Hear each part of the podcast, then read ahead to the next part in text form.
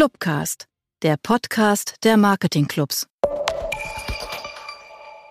Herzlich willkommen zum Clubcast, diese Woche aus Stuttgart. Unser Thema markenorientierte Unternehmensführung, Marketing und Unternehmenserfolg heute. Mein Name ist Anja Kalischke und unser heutiger Clubcast Gast ist Fiona Liebehens. Hallo Fiona. Hallo. Hallo Anja, es freut mich sehr, heute dabei zu sein. Wir freuen uns auch. Ich darf dich kurz vorstellen, Fiona. Fiona hat Vertrieb, Marketing und Handel von der Pike aufgelernt. Ähm, sie ist eine echte Leaderin aus der Digital Native Generation und nach leitenden Positionen bei Unilever, bei Amazon und Bosch aktuell für Tetra Pak in Schweden. Deshalb ist es heute auch ein bisschen mit einer größeren Distanz versehen, unser Gespräch, weil Fiona sitzt nämlich in Malmö, wenn wir jetzt mhm. miteinander sprechen. Und ich bin in Stuttgart, genau.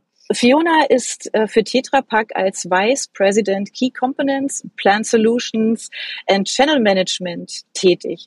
Und sie hat über ihre Erfahrungen von all dem, was ich eben gerade schon berichtet habe und ihre Learnings ein sehr inspirierendes Buch geschrieben. Making the Pace. 15 Prinzipien erfolgreicher Unternehmensführung in einer komplexen Welt. Das erscheint jetzt im März. Und all das sind Gründe für uns, mit ihr heute zu sprechen. Fiona, Kopf über, gleich rein ins Thema. Ich habe ja deinen Titel gerade ähm, erwähnt. Was genau macht ein Vice President Key Components and Plan Solutions and Channel Management? Was genau machst du?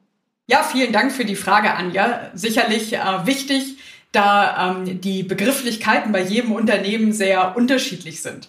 Ich bin in meiner aktuellen Rolle mit meinem gut 300 Mann und Frau starken Team für den Business-Sektor mit dem Namen Key Components, Plan Solutions und Channel Management verantwortlich.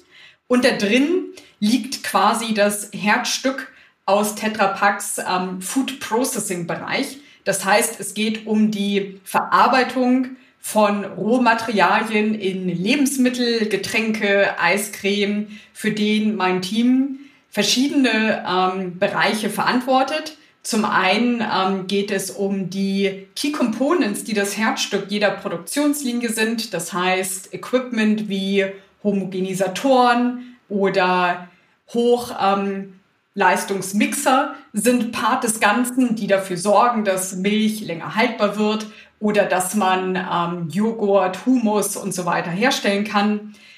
Die Plant Solutions, da geht es um einen größeren auch Impact, äh, zum Beispiel um Filtrierungslösungen, die heutzutage für die Produktion von Proteinpulver oder äh, Käse sehr wichtig sind und viel Effizienz in den Produktionsprozess mit reinbringen. Aber es gibt auch ganz neu eine werksweite Lösung, um mehr Nachhaltigkeit in die Produktion zu bringen und dabei CO2-Verbrauch und äh, Wasserverbrauch denn entsprechend zu reduzieren.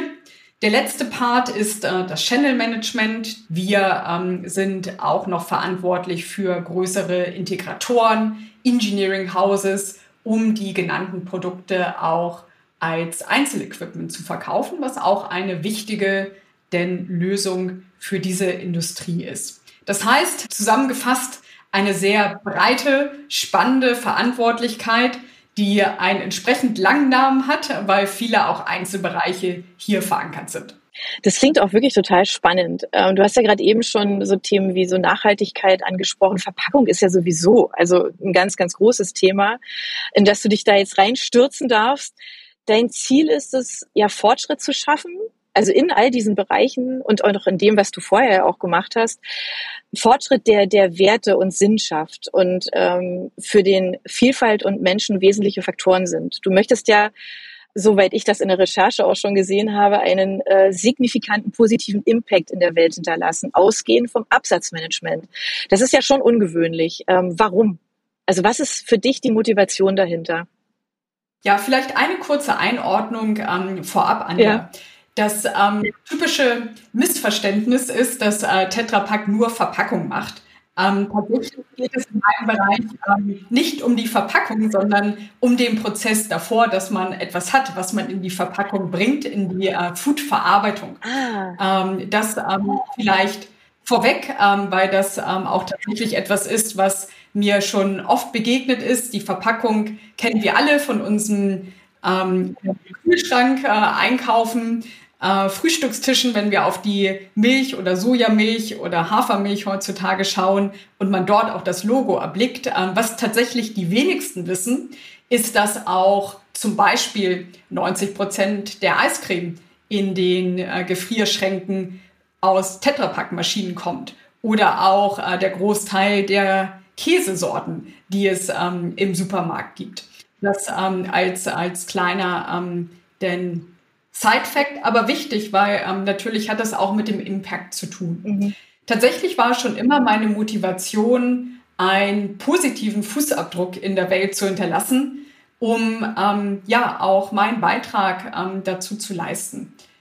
Und ich hatte das Glück, dass ich früh die Möglichkeit hatte, alle Funktionen eines Unternehmens kennenzulernen. Ich habe äh, dual studiert nach dem Abitur und dabei die Möglichkeit gehabt, in den Praxisphasen alle Abteilungen von der Produktion, Personal, Logistik, aber eben auch die Absatzmanagementfunktion, Marketing, äh, Vertrieb in all seinen Facetten, Produktentwicklung und so weiter kennenzulernen.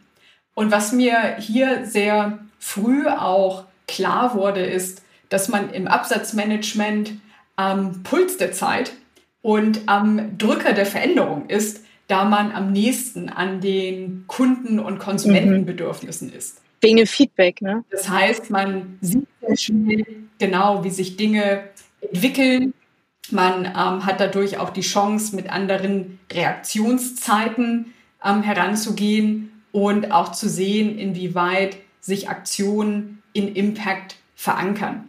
Und das hat mich sehr früh ähm, zur Überzeugung gebracht, dass das der Ort ist, wo man am meisten bewegen kann und das auch abseits von nur Umsatz oder nur Profit, was natürlich auf der einen Seite ein Zweck eines Unternehmens ist, aber wo es mir bei allen Arbeitgebern auch immer wichtig war, dass ähm, auch mehr im Blick ist.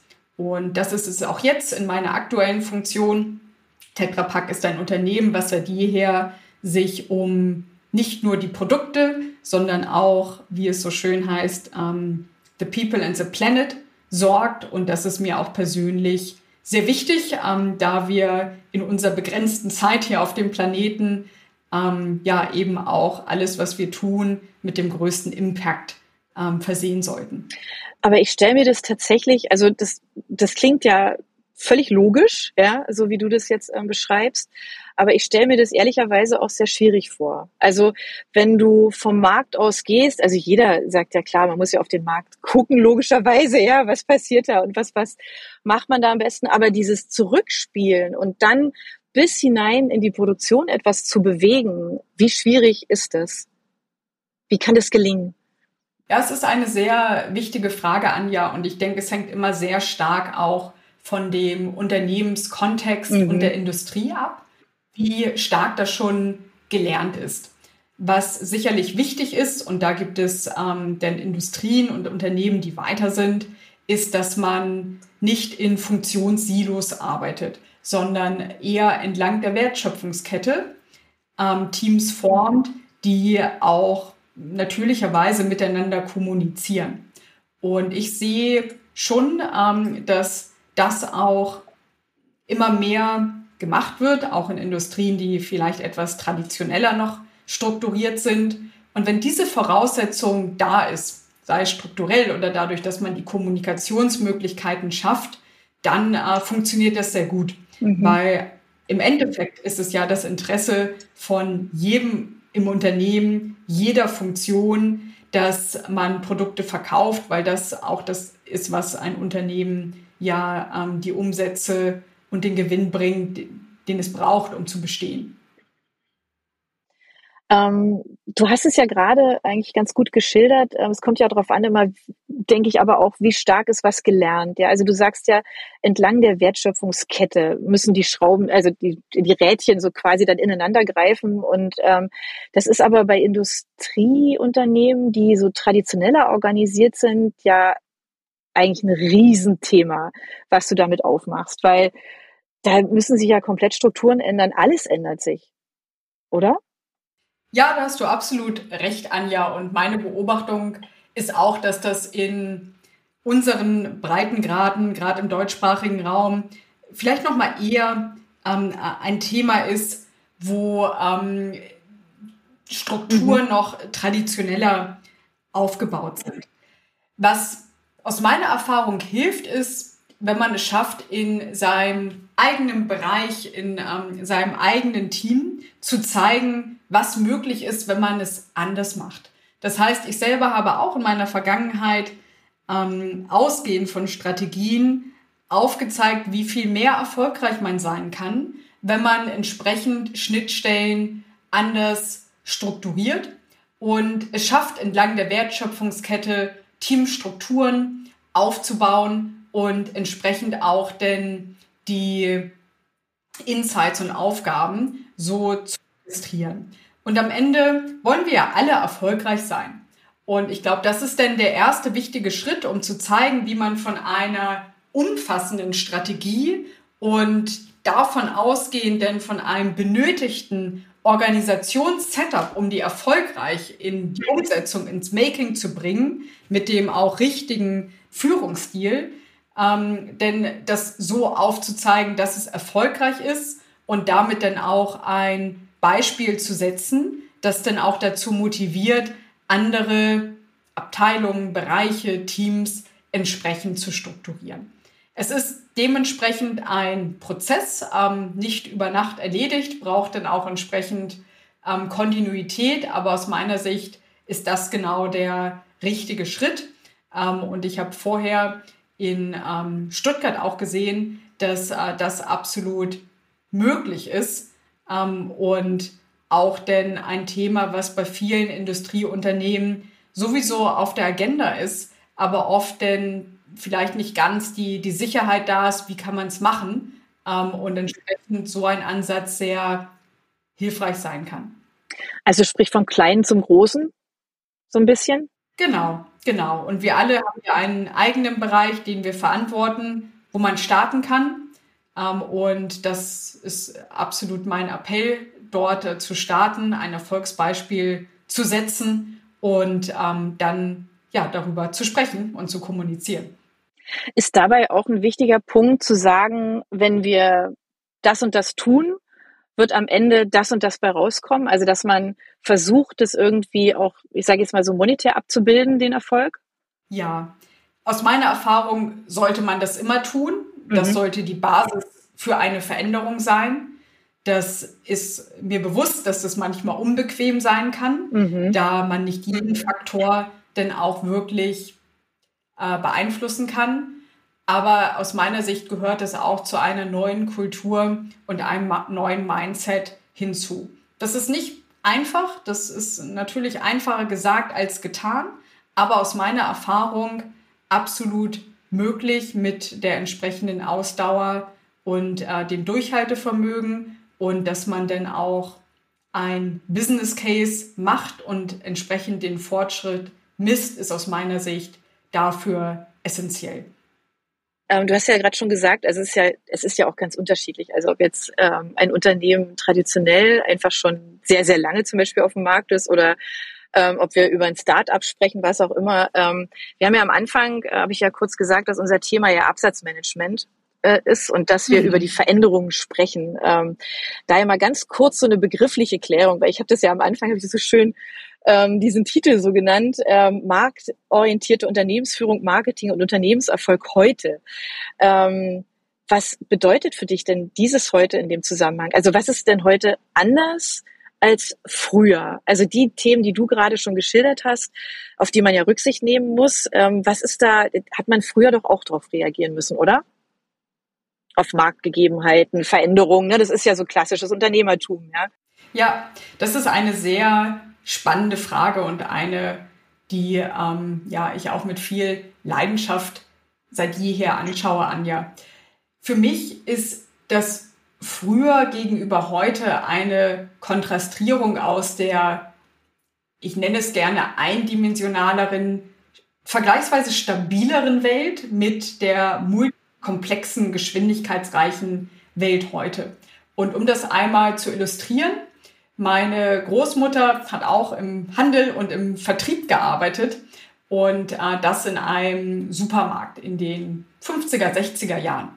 Und zu der Zeit war die Welt viel eindimensionaler. Es gab den stationären Handel, wo man alle seine Erledigungen gemacht hat. Es gab kein Onlinehandel, kein Social Media Commerce, ähm, Verkauf über Kanäle wie WhatsApp oder auch Möglichkeiten, sich in diesem Stile Produkte nach Hause liefern zu lassen. Man ist in den Laden gegangen, hat äh, seinen Einkauf erledigt, hat dort bezahlt, die Produkte mit nach Hause genommen und hatte auch eine relativ eindimensionale Mediawelt mit vielleicht, wenn man Glück hatte, schon einem Fernseher, auch das war noch nicht Standard, einem Radio und dann ähm, vielleicht eine Zeitung und einige Handzettel.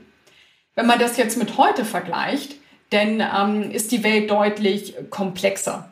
Man ähm, hat multiple Absatzkanäle, man hat unterschiedlichste auch Mediamöglichkeiten und gerade die letzten Jahre hat sich der Trend, der Megatrend nach Individualisierung und Personalisierung, den wir alle kennen, ja weit verbreitet. Und ähm, hier ist es, denke ich, die Kontrastierung, die, die wichtig ist, dass wir in einem viel denn ähm, auch multidimensionaleren Umfeld sind, wo auch die Bedürfnisse sich ähm, viel mehr individualisiert und ausgeprägt haben und entsprechend auch anders zu erfüllen sind. Und was ich hier sehr spannend finde, ist, dass es ein Zustand ist, wo man sagen kann, beide Aussagen, die man oft hört, stimmen, nämlich dass man früher ja mit der Art und Weise, wie man gearbeitet hat, erfolgreich war, aber heute mit derselben Art und Weise es nicht mehr ist. Und das ist, denke ich, eine Realität, die, die wichtig ist, das zu kontrastieren, dass Erfolgsmodelle aus dem Frühjahr absolut gut, richtig waren und Dinge, auf die man stolz sein sollte. Und trotzdem ähm, heute diese selben Erfolgsrezepte nicht mehr funktionieren, da das ähm, drumherum die Bedürfnisse, die Gesellschaft, die Absatz, auch Möglichkeiten sich verändert haben. Und deswegen ist es mir so wichtig, äh, das früher mit dem heute zu kontrastieren. Mhm. Ja, gut, also das, klar, verstehe ich, muss auch.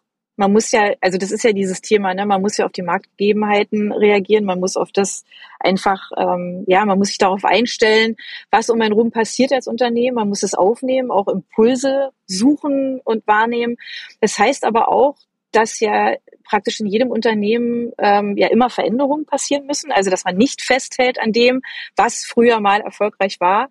Daher, wenn du das jetzt so betrachten würdest, ich weiß nicht, ob man das verallgemeinern kann, aber kann man oder müsste man ja praktisch in jedem Unternehmen die wirklich wichtigen Themen unbedingt sehen, analysieren und anpacken. Und welche wären für dich da die wichtigsten? Also wenn man das jetzt so quasi so in Ratschläge verpacken, würde man sagen, okay, was müsste man als allererstes unbedingt sehen oder worauf muss man reagieren? Womit muss man sich beschäftigen? Intensiv, auf welche Art auch immer? Ähm, also meine Erfahrung ist, ähm, es ist wichtig, das Unternehmen als ein lebendiges Ökosystem zu sehen. Das heißt, alles ähm, ist miteinander im Flow. Wenn man an einer Schraube dreht, muss man an allen gleichzeitig drehen. Und das hängt auch damit zusammen, dass sich die Veränderungsgeschwindigkeit geändert hat. Durch neue Technologien, durch Skalierungsmöglichkeiten hat ähm, es auch eine exponentielle Zunahme an der Veränderungsgeschwindigkeit gegeben. Und sich dieses einzugestehen und dort ein Mechanismus zu finden, dass man quasi sich als Unternehmen kontinuierlich weiterentwickelt, mhm. Das ist, denke ich, ein, ein wichtiger erster Ansatz. Und dafür gehört ähm, für mich das Thema systemische Herangehensweisen, systemorientierte Veränderung mhm. dazu. Mhm. Um da ein Beispiel zu geben, ähm, nicht umsonst heißt es ja seit Jahren äh, Culture Eats a Strategy for Breakfast äh, von Peter Drucker. Mhm. Aber da gibt es noch viel mehr Aspekte. Nicht nur Culture und Strategy gehören zusammen, es gehört auch denn die Vision, die Organisationsform und Struktur, die Führung eines Unternehmens ähm, und das Engagement eines jeden Einzelnen dazu. Und das als ein System zu sehen und weiterzuentwickeln, ist aus meiner Sicht der erste und wichtigste Schlüssel zum Erfolg. Und die Themen, die dazugehören, sind ganz klar die Strategie. Wie ähm, kann ich heutzutage diversifiziert und umfassend genug die Strategie anlegen, um nicht nur innerhalb des Unternehmens, sondern auch in den zum Beispiel geopolitischen äh, Besonderheiten, die wir heutzutage sehen, erfolgreich und resilient agieren zu können. Wie leitet sich daraus eine Organisationsstruktur ab, die auch ähm, es schafft, denn Agilität zu bringen, aber dabei auch interconnected zu sein und auch eine gute Kommunikation zwischen allen den Funktionen und Teams im Unternehmen sicherzustellen und was für eine Führung braucht es. Und diese drei Themen, Strategie, Organisationsstruktur und Führung, sind die, die von, ich sag mal, den großen Überschriften es aus meiner Sicht braucht und nicht einzeln betrachtet, sondern wirklich als ähm, Teil dieses lebendigen Ökosystems Unternehmen. Jetzt sind wir ja, das ist ja praktisch so eine Reise eigentlich komplett durchs Unternehmen, ne? Und wenn man jetzt da mal ganz an den Anfang geht, an das Thema Vision. Wie wichtig ist das in dem Zusammenhang? Also so eine klare Vision und dann daraus abgeleitet auch eine klare Mission zu haben für das, was man dann erreichen möchte. Aus meiner Sicht essentiell. Man muss natürlich die Richtung kennen, um davon ausgehend die richtige Strategie und davon ausgehenden Organisationsstruktur und ähm, Führung zu setzen. Ist auch wichtig, glaube ich, für, für alle, die da mitarbeiten, ne? dass man weiß, woran man sich orientiert, wofür man brennt, brennen kann. Das sehe ich auch so. Und wenn man jetzt davon mal jetzt den Schritt wieder Richtung Marketing geht, welche, welche neue Rolle, welche Veränderungen siehst du hier in Bezug auf das Marketing? Marketing ist der Dreh- und Angelpunkt, Anja. Und ich kann mir vorstellen, das ist in unserer Community natürlich gut gehört. Deswegen ja. möchte ich das auch nochmal ausführen. Was beim Marketing wichtig ist, ähm, es steht nicht als nice to have am Ende der Wertschöpfungskette. Es gibt natürlich die Perspektive, dass ähm, Produkte entwickelt werden, die technisch möglich sind, ähm, die dann entsprechend produziert werden. Und dann hat Marketing und Vertrieb die Funktion, diese an den Mann und die Frau zu bringen. Das ist aus meiner Sicht nicht mehr, was heutzutage funktioniert. Die Bedürfnisse der Kunden und Konsumenten haben sich geändert. Es gibt ähm, viel auch Kompetitivitätsnotwendigkeiten bei Preisen, bei Qualität. Das heißt, ähm, es geht darum, wirklich die Kundenbedürfnisse zu erfüllen und nicht ähm, das technisch Mögliche nur aufgrund dessen zu entwickeln. Das heißt im Umkehrschluss, ich sehe Marketing und Vertrieb als den Ausgangspunkt, wo der Prozess startet und von dem aus alles durchdekliniert ist. Das heißt, die Rolle des äh, Marketings und des Vertriebs ist sehr nah am Markt, an den Kunden und Konsumenten zu sein, die Bedürfnisse zu sehen und zu antizipieren und von dieser Rolle ausgehend zu definieren, was braucht es denn für Produkte, welche Features, in welcher Art und Weise sollten die dargestellt werden, um den Wert für den Kunden und den Konsumenten, die Lösungsfähigkeit des Problems äh, des Kunden und des Konsumenten darzustellen. Was bedeutet das denn entsprechend vorgelagert auch für das Produktportfolio. Was bedeutet das vorgelagert für denn auch die Produktion, die Logistikkette dahinter, den Einkauf, um das Ganze auch darzustellen. Das heißt, ähm, kurz gesagt, es ist nicht am Ende der Wertschöpfungskette, sondern äh, ganz vorne und damit dann auch die entscheidende Funktion, um Unternehmenserfolg langfristig sicherzustellen. Du hast ja gerade eben gesagt, Marketing ist eben nicht mehr nice to have, sondern Marketing ist der Ausgangspunkt. Und das ist es ja, also in der Vergangenheit oder in manchen Unternehmen heute eben noch, dass Marketing nice to have ist. Ähm, wahrscheinlich kann der ein oder andere, der jetzt zuhört, sagen, Ja, klar, ich erinnere mich oder ja, genau, bei mir ist es gerade so, ähm, dass in Situationen, wenn es wirtschaftlich nicht ganz so easy läuft, dass man natürlich als allererstes im Marketing ganz allgemein, ganz flächendeckend, ja, einfach sagt, okay, ähm, wir müssen jetzt einsparen und das Marketing hat jetzt nur noch den halben Etat. So, und mit so einem halben Etat fängt man was auch immer an, aber man müsste ja nach dem, was du auch geschildert hast, sagen, okay, also das A ist Marketing wahnsinnig wichtig, weil Marketing ist der Ausgangspunkt.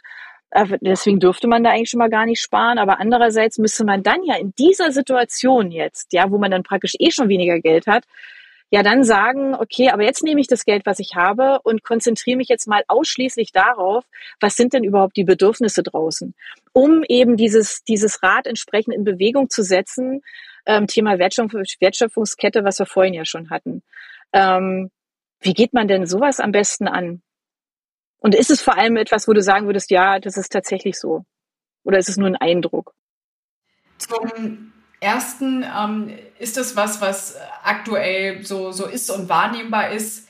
Ich höre das absolut auch aus meinem Umfeld. Und es hat natürlich auch damit zu tun, welche Investition man wie schnell kürzen kann.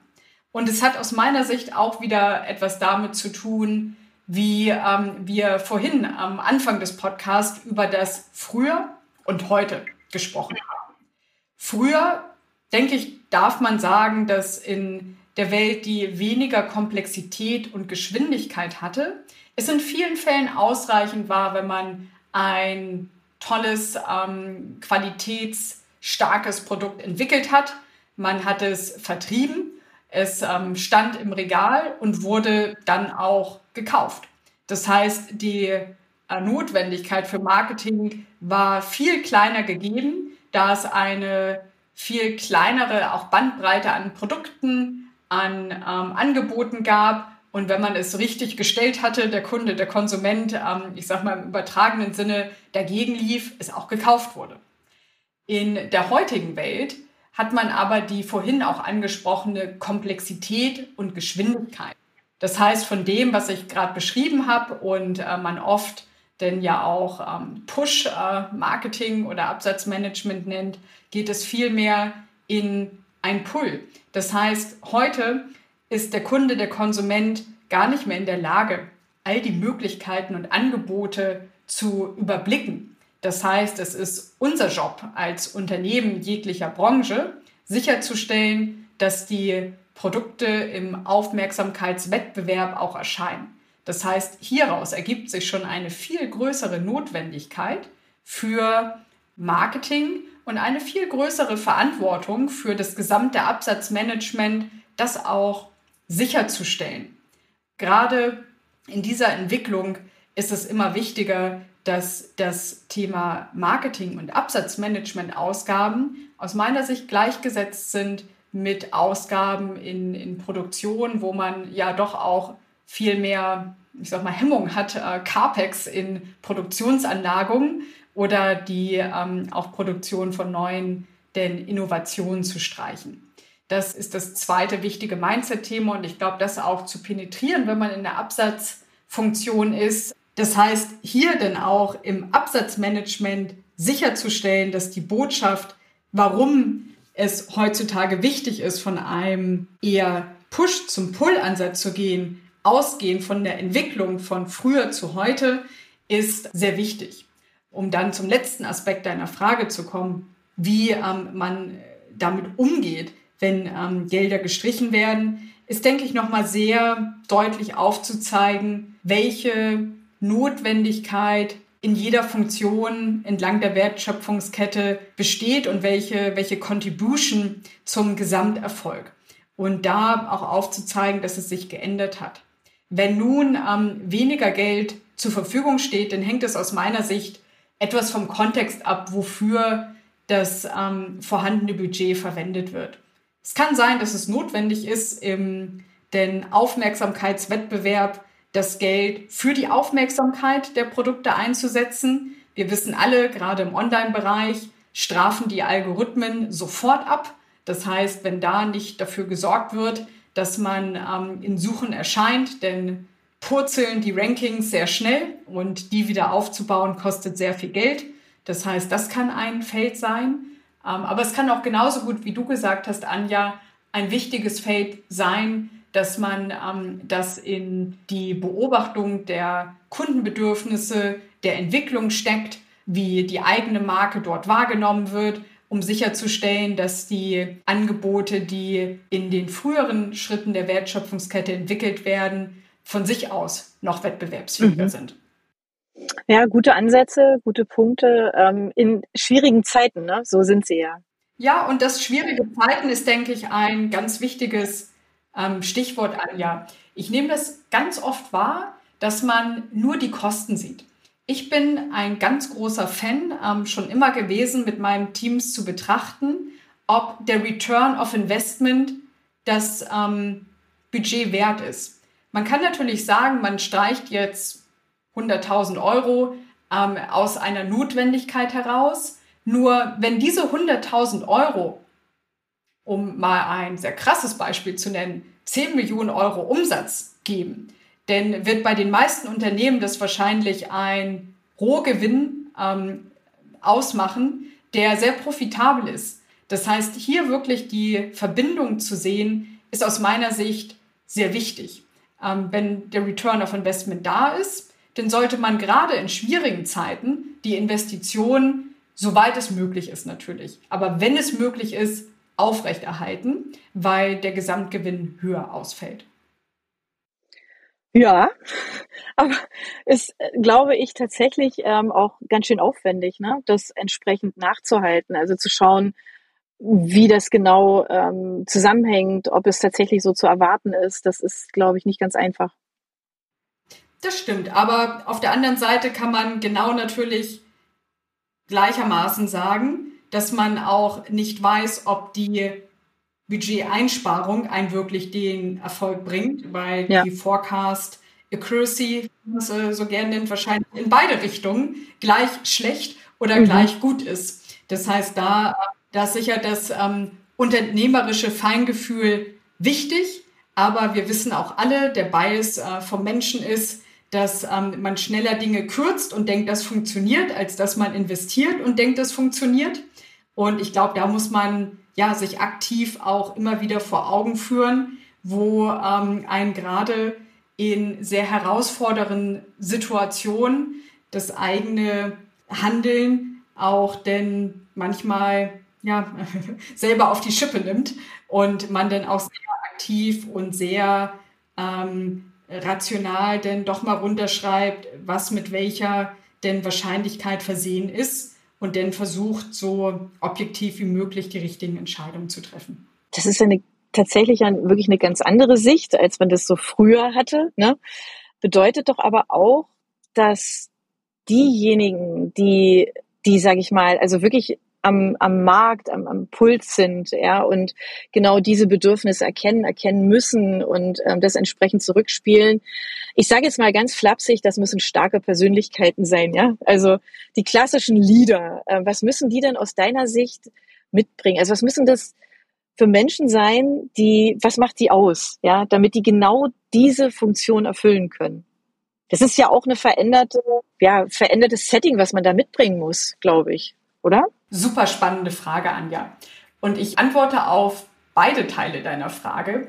Die erste ging ja in die Richtung, es, es braucht neue Leader. Mhm. Ich glaube, wenn man sich die erfolgreichsten Unternehmen der letzten Jahre anschaut, dann haben die bereits genauso agiert. Sei es ähm, ein Apple, mhm. sei es ein Amazon, sei es auch eine Coca-Cola oder Red Bull in, in frühen Jahren die ähm, sehr gut Kundenbedürfnisse erkannt und daraufhin ihre Wertschöpfungskette und Lösungen ähm, gebildet haben.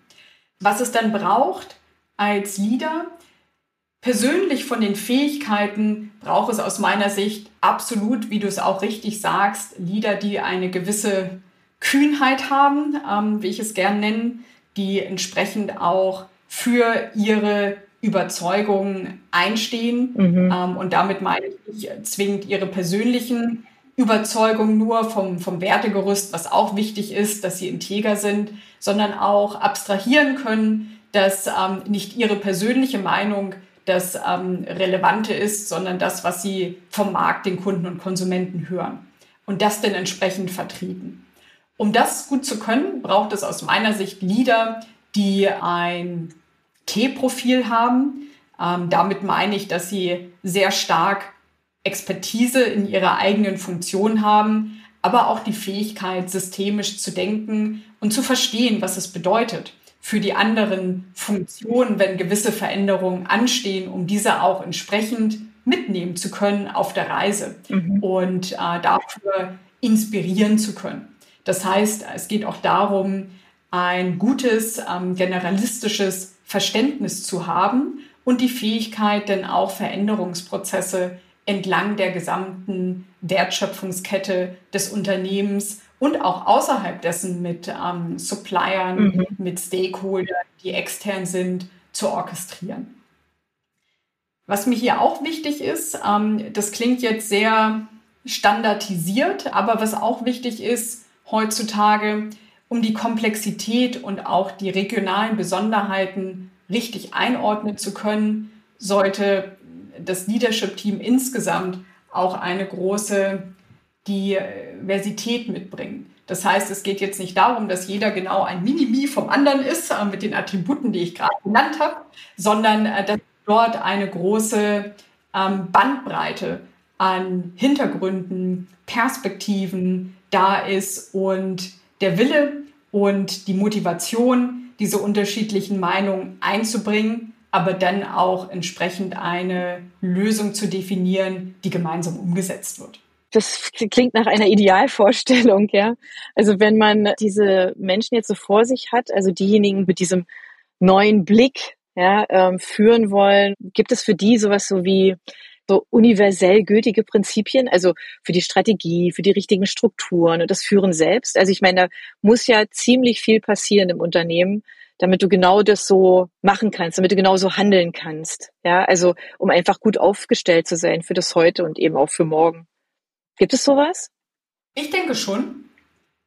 Aus meiner Sicht gibt es ein paar Grundprinzipien, die universell gelten. Zum Beispiel, dass eine Strategie umfassend angelegt werden muss, ähm, nachhaltig, mhm. generalistisch, aber dann eben auch nicht nur als Strategie durchdacht wird, mhm. sondern auch, wie implementiert man sie eigentlich erfolgreich? Wer muss einbezogen werden? um dann auch sicherzustellen, dass sie nicht nur auf dem Papier bleibt, sondern auch in die Praxis denn geht. Das heißt, auch dort ähm, sollte man Prinzipien beachten, wie man es schafft, die typischen denn auch Strukturen ähm, neu aufzubauen, ähm, die Mitarbeiter dort, ähm, sei es direkte oder indirekte Mitarbeiter, zu empowern und dann auch Prozesse zu dynamisieren. Was wichtig ist, für alles, was universelle Prinzipien sind, ist meine Erfahrung, dass es notwendig ist, die auf den jeweiligen Unternehmenskontext anzupassen. Denn die Andockungsfähigkeit ist auch wichtig, jeweils vom Ausgangspunkt, wo ein Unternehmen steht. Ähm, es gibt Unternehmen, die leben die beschriebene Wertschöpfungskette ja bereits sehr erfolgreich. Es gibt andere, die ähm, sind vielleicht gerade mit dabei. Das sind Prozesse, die dauern auch lange, äh, die erfordern auch Durchhaltevermögen und entsprechend dessen sind die genannten universellen Prinzipien ähm, auch zu orchestrieren. Aber das ist genau eine Frage, die ich auch in dem Konzept und dem Buch dazu Making the Pace sehr ausführlich beleuchte, weil mir das auch selber eine Herzensangelegenheit ist, um denn entsprechend auch ja, einen positiven Impact denn ähm, generieren zu können. Sind die, die Dinge, die du, ähm, wir kommen gleich, wir kommen gleich eh nochmal auf dein Buch, aber ähm, sind die Dinge, über die du jetzt gesprochen hast, sind die vorrangig für, ich sage jetzt mal, etablierte Unternehmen ein Thema oder auch für Startups oder wenn ich jetzt so an Unternehmensgrößen denke, ne, ist es auch was für, für mittlere, kleinere Unternehmen oder nur für, ich sage jetzt mal, gestandene, große Konzerne ein Thema? Aus meiner Sicht für alle Unternehmen. Anja, wir sind alle mit denselben auch Herausforderungen mhm. aktuell konfrontiert. denn äh, gibt es unterschiedliche Ausgangspunkte, aber die universelle Gültigkeit, auch aus meiner Erfahrung, ähm, aus den Arbeiten in verschiedenen Kontexten und auch Arbeit mit verschiedenen Partnerunternehmen unterschiedlicher Größen und Altern, ist, dass sie für alle relevant sind und auf den jeweiligen Kontext adaptiert auch für alle hilfreich sein können. Und deshalb hast du ein Buch geschrieben, sage ich jetzt einfach mal ganz flapsig. In deinem Buch gibst du ja ähm, nicht nur deine Erfahrungen weiter, sondern es ist ja gleichzeitig auch das Thema von deinem Buch und das, was man darin lesen kann, ist ja gleichzeitig auch ein Appell. Also an das Management von Unternehmen im Allgemeinen, aber auch an jeden Einzelnen, der ja in einem Unternehmen etwas bewegen kann und möchte. Also so wie du es ja ganz am Anfang, als du über deinen Werdegang gesprochen hast, ja auch gesagt hast, ähm, das war dir auch immer wichtig zu gucken, wo kann ich denn was bewegen und warum hat dich dann eben welcher Bereich besonders interessiert. Und ähm, um da jetzt vielleicht mal ganz am Anfang auch anzufangen, ähm, warum lautet der Titel deines Buches Making the Pace? Hat das was damit zu tun, dass du ähm, passionierte Schlagzeugspielerin bist? Vielleicht. Ja, ähm, tatsächlich, Anja, das hängt mit meinem äh, Naturell und auch meiner, meiner Persönlichkeit zusammen und natürlich auch dem Hobby ähm, des Schlagzeugspielens, äh, dem ich auch schon über 20 Jahre nachgehe. Ja, Making the Pace ähm, hat sich als Titel ergeben ähm, aus denn auch Diskussionen mit Freunden, mhm. ähm, wo denn ähm, ein treffender Satz einer guten Freundin war, dass ähm, mich scheinbar The Better Big System Change äh, motiviert. Und ähm, Making the Pace, das ist, was ähm, ich äh, mit dem, was ich erzähle, seit jeher auch tue. Ähm, und Making mhm. the Pace in dem Zusammenhang hat zwei wichtige Komponenten. Das eine ist The Pace, das heißt Geschwindigkeit oder in der Schlagzeugersprache Tempotakt äh, mhm. setzen, aber denn nicht nur das Setzen, was man symbolisch für auch Strategie sehen könnte, mhm. sondern sich im selben Maße um das Making sorgen. Das mhm. ist ähm, toll, wenn ich ähm, mir über das Metronom denn beim Schlagzeugspielen ein Tempo und Takt überlege. Nur wenn ich das nicht umsetze auf den Drumset, dann ist das für meine Bandkollegen nicht wirklich äh, hörbar und leistet auch keinen Mehrwert. Mhm. Und genauso ist es auch zu sehen mit äh, Strategien. Wenn man da nicht dafür sorgt, dass sie gehört werden und dann auch in Schwingung versetzen, mhm. denn ähm, es ist auch wenig wert. Und das ist genau das, was das Making bei Making the Pace äh, symbolisiert. Und so war relativ schnell klar, der Titel soll es sein und der Verlag super. hat es dann genauso gesehen. Ja, der Titel ist auch super. Also steckt ja ganz viel drin. Also wie du sagst, ähm, es ist ja auch, es spricht ja, der Titel spricht ja automatisch auch vom Doing, ne? Also etwas machen, etwas bewegen und ne, nicht nur einfach ansagen, sondern sich um mehr kümmern, ja. Aber wenn man jetzt dein Buch zur Hand nehmen möchte, was erwartet einen denn da? Also wie groß ist die Bandbreite? Was sind so die Schwerpunkte in deinem Buch?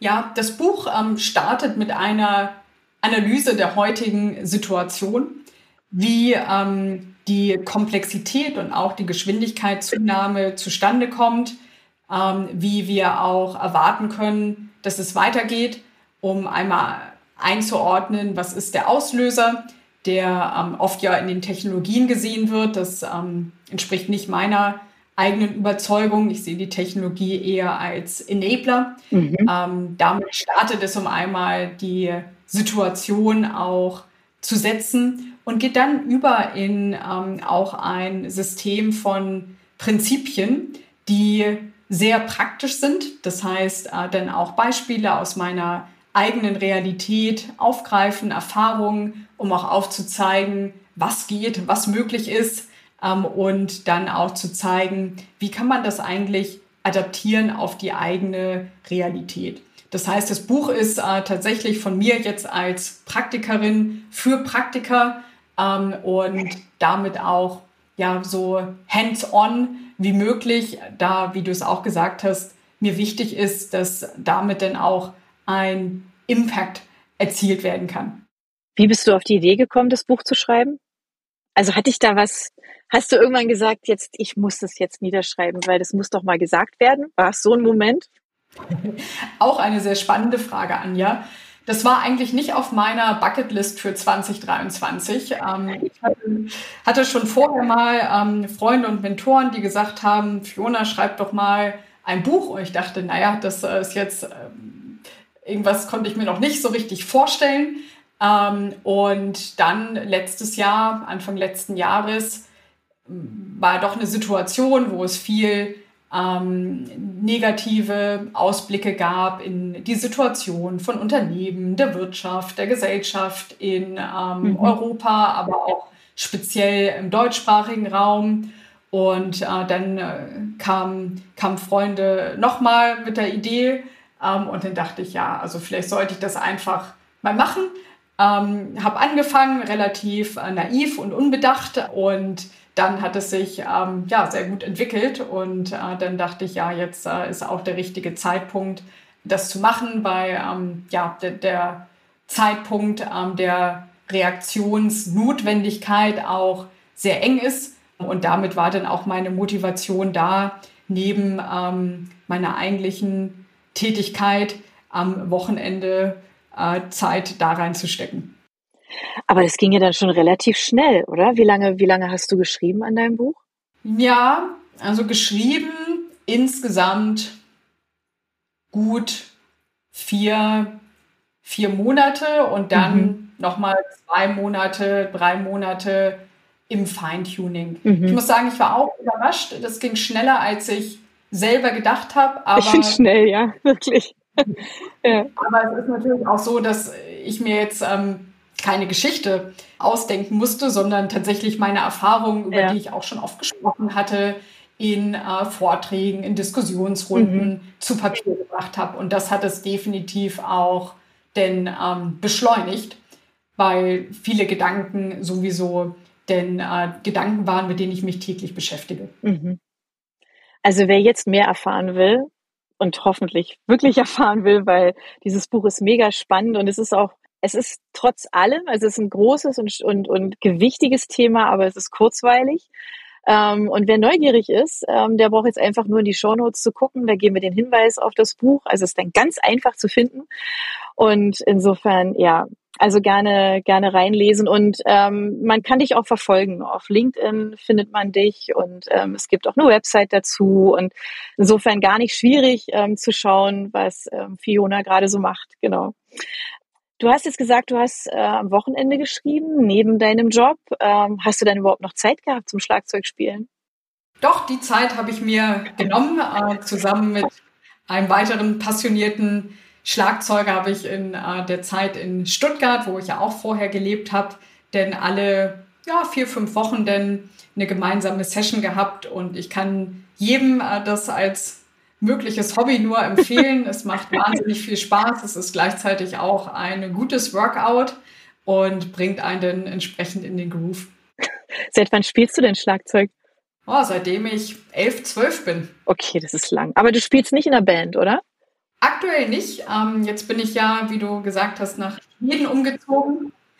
Heißt, hier ist äh, das Thema wieder auf der Agenda. Mal sehen, äh, wo denn ähm, ich da starten werde, aber ich habe schon gehört, einige Kollegen von mir spielen auch Instrumente und von der Vielfalt könnte es schon eine gute kleine Band werden. Das klingt gut, ja. Ja, fürs Ankommen ist es auch ganz schön. Ja, für dich ist ja die Stadt, glaube ich, auch neu, oder?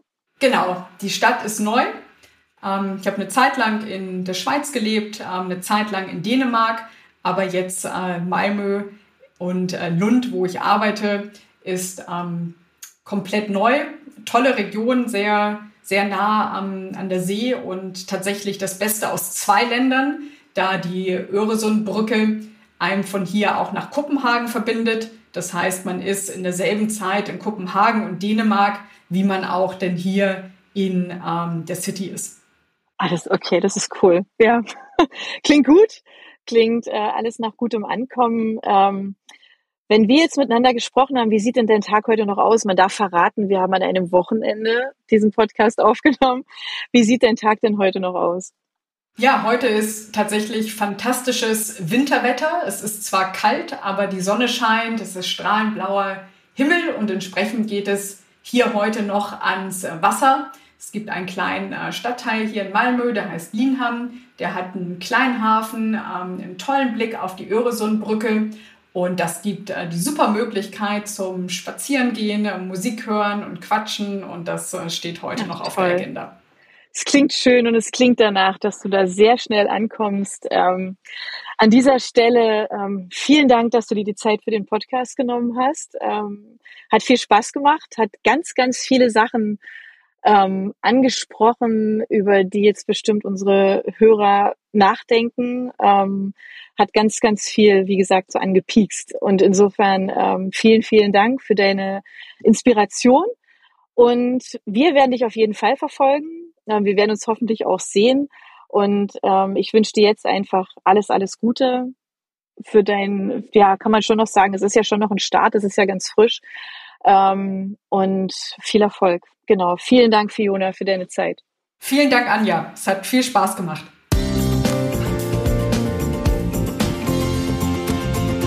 Clubcast, der Podcast der Marketingclubs.